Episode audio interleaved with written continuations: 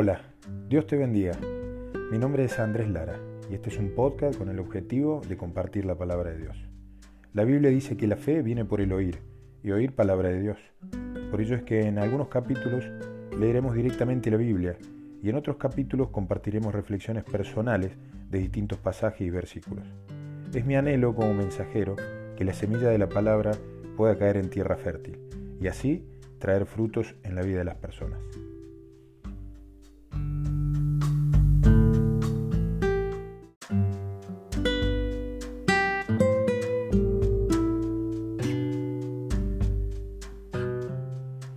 En este primer capítulo hoy leeremos el libro de Isaías.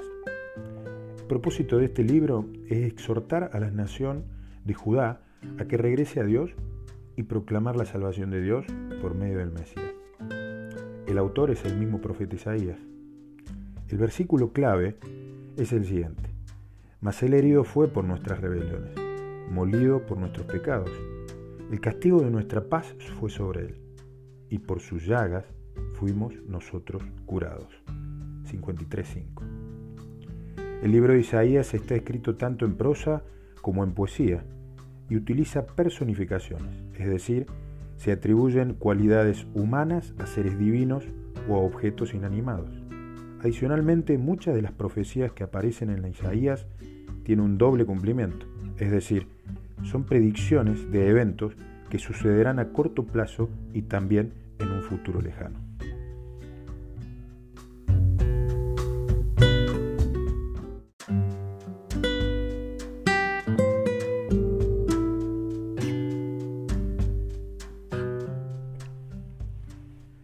Lentamente el hombre se levantó y la multitud guardó silencio. El ambiente era electrizante. Los que estaban en la parte de atrás buscaban asegurarse de que escucharan bien. Se inclinaban hacia adelante. Entonces el hombre comenzó a hablar. Sus palabras, cuidadosamente escogidas, volaron como flechas y dieron en el blanco.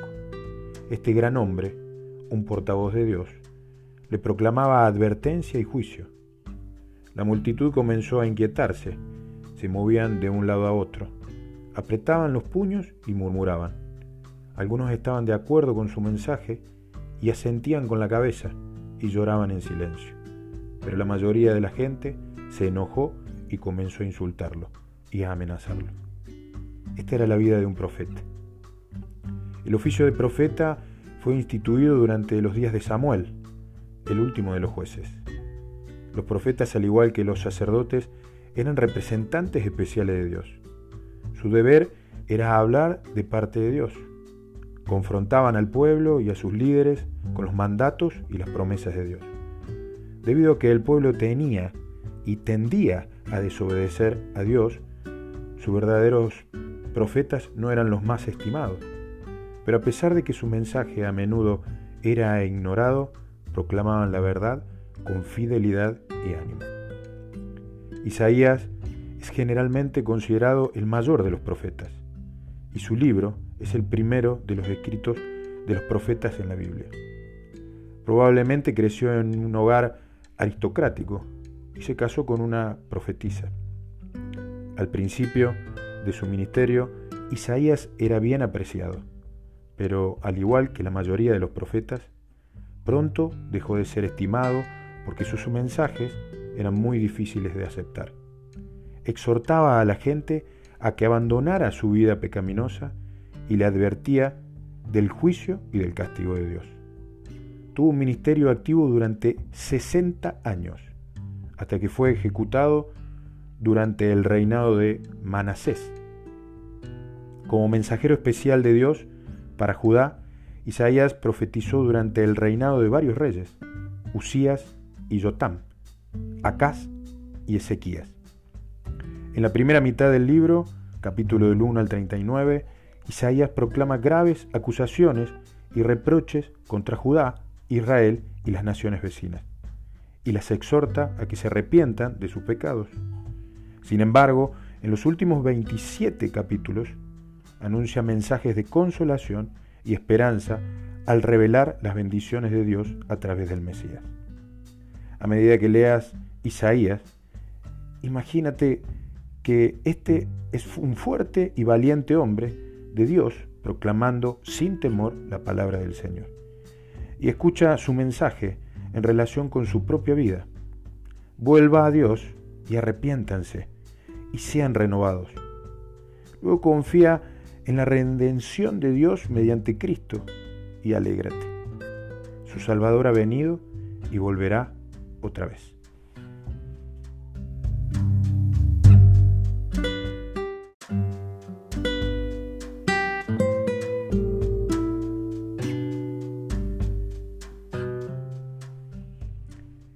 El año en que murió el rey Usías, vi al Señor sentado en un majestuoso trono, y el borde de su manto llenaba el templo.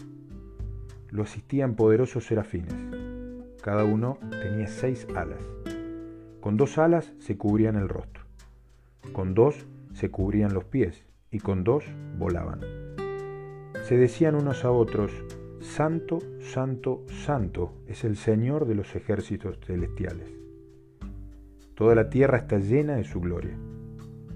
Sus voces sacudían el templo hasta los cimientos y todo el edificio estaba lleno de humo. Entonces dije, todo se ha acabado para mí. Estoy condenado porque soy un pecador. Tengo labios impuros y vivo en medio de un pueblo de labios impuros. Sin embargo, he visto al Rey, el Señor de los ejércitos celestiales. Entonces uno de los serafines voló hacia mí con un carbón encendido que había tomado del altar con unas tenazas. Con él tocó mis labios y dijo, ¿ves? Este carbón te ha tocado los labios. Ahora tu culpa ha sido quitada y tus pecados perdonados. Después oía al Señor preguntar, ¿a quién enviaré como mensajero a este pueblo? ¿Quién iría por nosotros? Aquí estoy yo, le dije envíame a mí.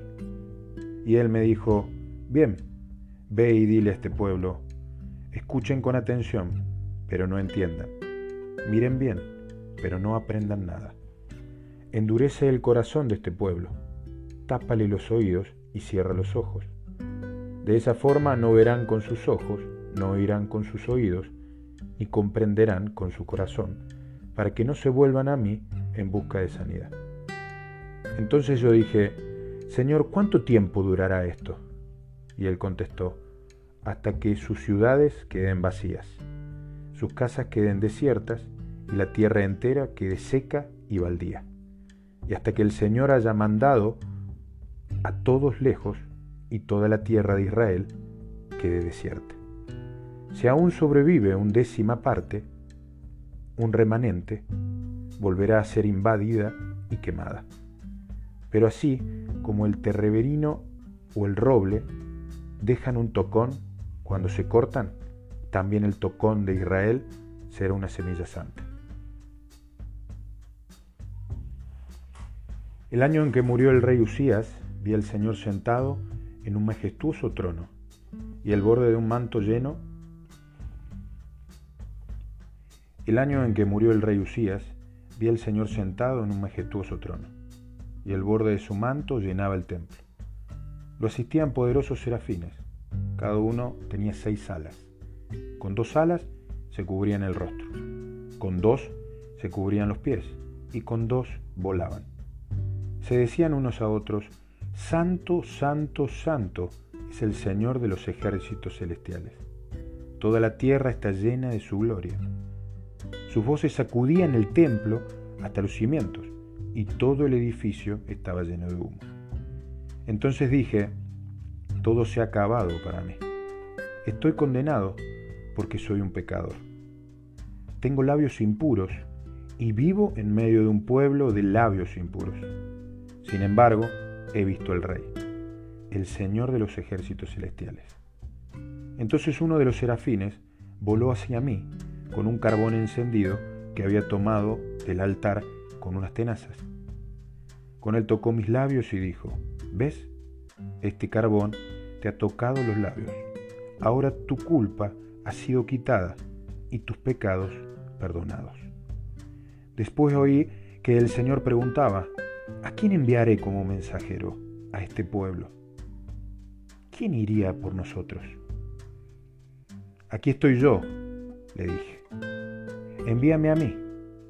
Y él me dijo, bien, ve y dile a este pueblo, escuchen con atención, pero no entiendan.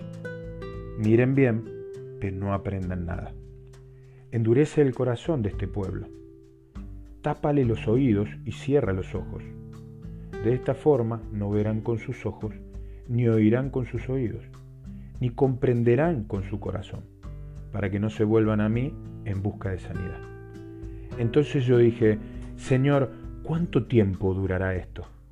Y él contestó, hasta que sus ciudades queden vacías, sus casas queden desiertas y la tierra entera quede seca y baldía, hasta que el Señor haya mandado a todos lejos y toda la tierra de Israel quede desierta. Si aún sobrevive una décima parte, un remanente volverá a ser invadida y quemada. Pero así como el terebinto o el roble dejan un tocón cuando se cortan, también el tocón de Israel será una semilla santa.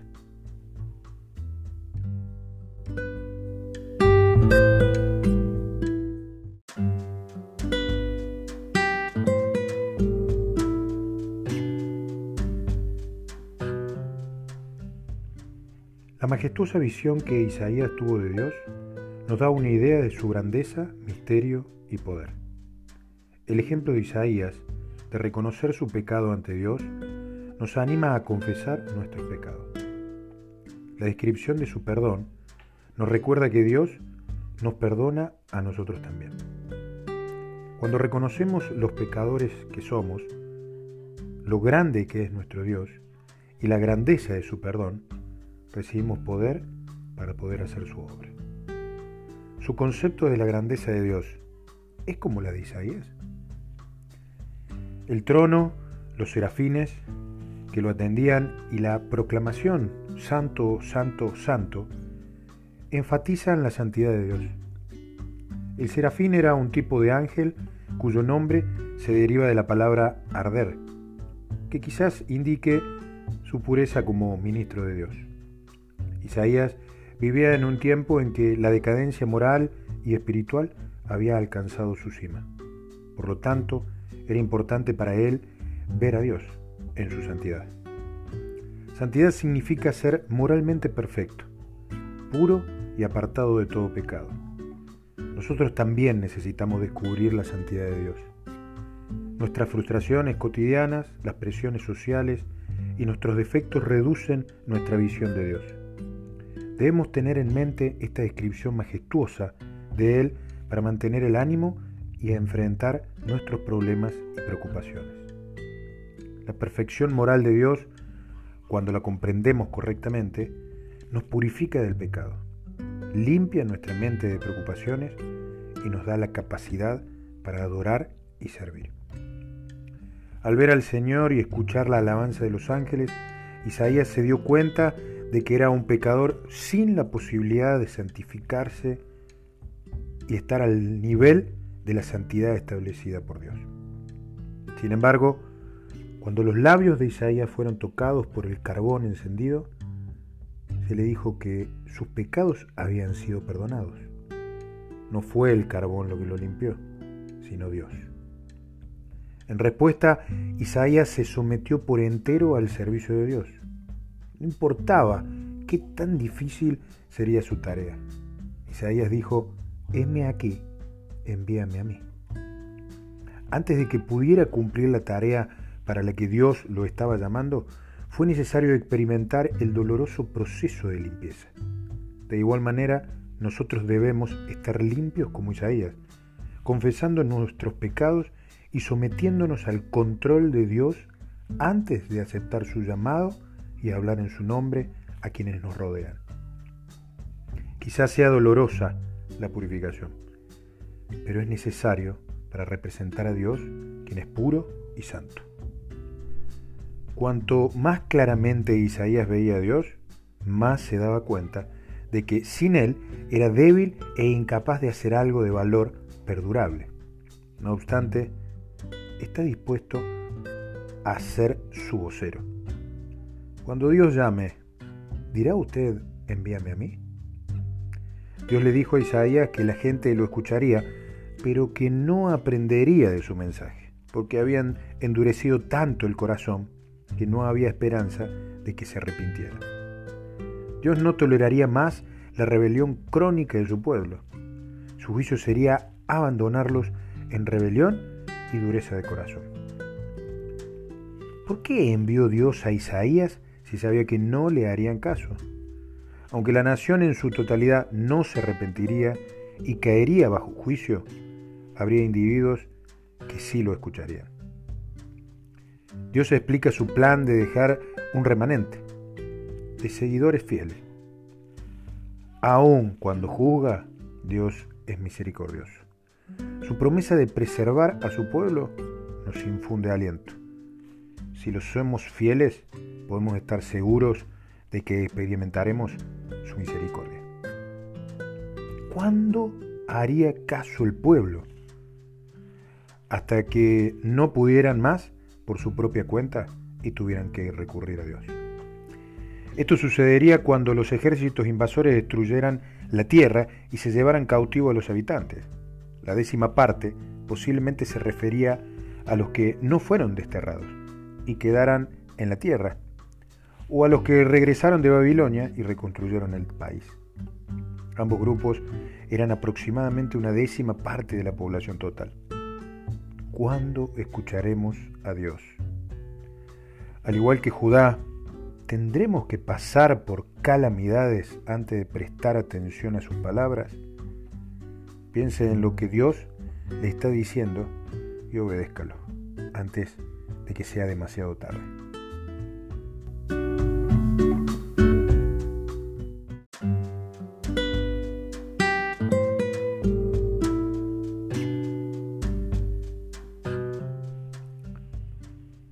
¿Quién ha creído nuestro mensaje? ¿A quién ha revelado el Señor su brazo poderoso? Mi siervo creció en la presencia del Señor como un tierno brote verde, como raíz en tierra seca. No había nada hermoso ni majestuoso en su aspecto, nada que nos atrajera hacia él. Fue despreciado y rechazado, hombre de dolores, conocedor del dolor más profundo. Nosotros le dimos la espalda y desviamos la mirada. Fue despreciado y no nos importó. Sin embargo, fueron nuestras debilidades las que Él cargó. Fueron nuestros dolores los que lo agobiaron. Y pensamos que sus dificultades eran un castigo de Dios, un castigo por sus propios pecados. Pero Él fue traspasado por nuestras rebeliones y aplastado por nuestros pecados. Fue golpeado para que nosotros estuviéramos en paz. Fue azotado para que pudiéramos ser sanados. Todos nosotros nos hemos extraviado como ovejas. Hemos dejado los caminos de Dios para seguir los nuestros. Sin embargo, el Señor puso sobre él los pecados de todos nosotros. Fue oprimido y tratado como con crueldad. Sin embargo, no dijo ni una sola palabra.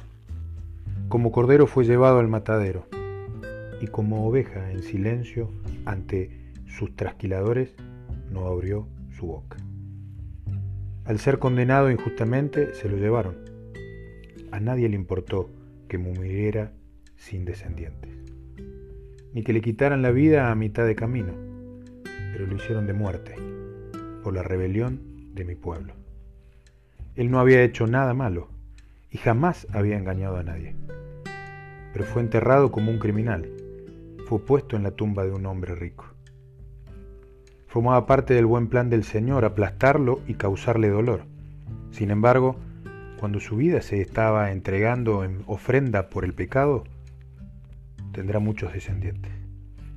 Disfrutará de una larga vida y en sus manos el buen plan del Señor prosperará. Cuando vea todo lo que se logró mediante su angustia, quedará satisfecho y a causa de lo que sufrió, mi siervo justo hará posible que muchos sean contados entre los justos, porque Él cargará con todos los pecados de ellos. Yo le rendiré los honores de un soldado victorioso, porque se expuso a la muerte. Fue contado entre los rebeldes, cargó con los pecados de muchos e intercedió por los transgresores.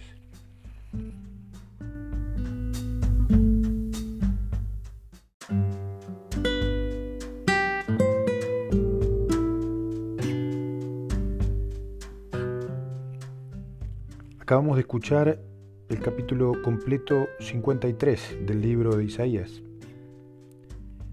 Aquí hablábamos del Mesías, Jesús, quien sufriría por el pecado de todos. Una profecía así es sorprendente. ¿Quién se imaginaría que Dios decidiría salvar al mundo mediante un siervo humilde y sufriente en vez de un rey glorioso? La idea es contradictoria al orgullo humano y a la manera de pensar del mundo. Pero a menudo Dios obra en formas que no esperamos. La fortaleza del Mesías se muestra a través de la humildad, el sufrimiento y la misericordia. No había nada hermoso ni atractivo en la apariencia física de este siervo. Israel malentendería la importancia del siervo y lo consideraría un hombre común, aunque Jesús no atraía a multitudes debido a su apariencia física, trajo salvación y sanidad. Muchas personas malentienden la importancia de la vida y la obra de Jesús y necesitan que cristianos fieles les expliquen la extraordinaria naturaleza de Cristo. ¿Cómo podría alguien del tiempo antiguo comprender que Cristo moriría por nuestros pecados? Que de hecho cargaría con el castigo que merecemos los sacrificios daban a entender esta idea, pero una cosa es matar a un cordero y otra, muy distinta, es pensar que el siervo escogido de Dios desempeñaría ese papel. Dios estaba abriendo la cortina del tiempo para que los contemporáneos de Isaías pudieran ver el futuro y observaran el sufrimiento del Mesías el perdón disponible para toda la humanidad. Isaías hablaba acerca de cómo Israel se apartó de Dios y lo compara con ovejas errantes. Pero Dios enviaría al Mesías para llevarlas de regreso al redil. Nosotros tenemos la ventaja de poder mirar en retrospectiva y conocer la identidad del Mesías prometido, quien vino y murió por nuestros pecados. Sin embargo, si comprendemos lo que Jesús hizo y lo rechazamos, cometemos un pecado mayor que el de los israelitas de la antigüedad, quienes no vieron lo que nosotros sí vemos. ¿Le ha entregado su vida a Jesucristo? ¿O sigue su propio camino como una oveja errante? En el Antiguo Testamento los israelitas ofrecían animales como sacrificios por sus pecados. Aquí el siervo del Señor, que no tiene pecado, se ofreció a sí mismo por nuestros pecados. Él es el Cordero, ofrecido por los pecados de todas las personas. El Mesías sufrió por nosotros, llevando sobre sí nuestros pecados para que Dios nos acepte. ¿Qué podemos decir ante semejante acto de amor? Este versículo habla de la enorme familia de creyentes que serán hechos justos a los ojos de Dios, no por sus propias obras sino por la gran obra del Mesías en la cruz. Son declarados justos porque han hecho de Cristo, el siervo justo, su Salvador y Señor. Aquí lo dicen Romanos. Desecharán su vida de pecado y se vestirán con la bondad de Cristo. Efesios 4:22.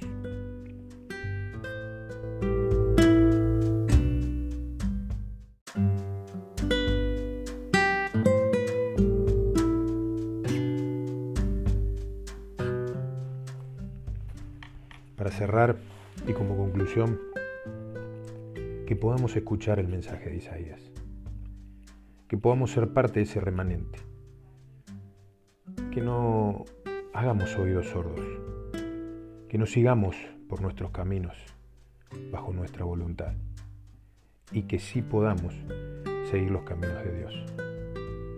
Que no seamos del grupo que Dios menciona que nunca iban a escuchar pero que también este capítulo nos permita poder entender quién era el Mesías, por cuánto dolor y sufrimiento pasó para darnos salvación.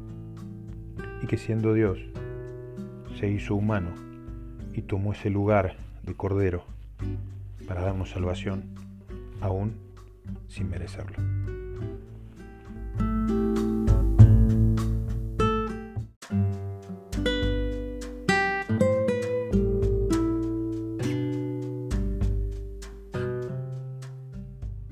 Llegamos al final de este primer capítulo. Gracias por disponer un tiempo para poder escuchar la palabra de Dios, la cual traerá bendición y prosperidad a tu vida. Hasta el próximo capítulo. Dios te bendiga.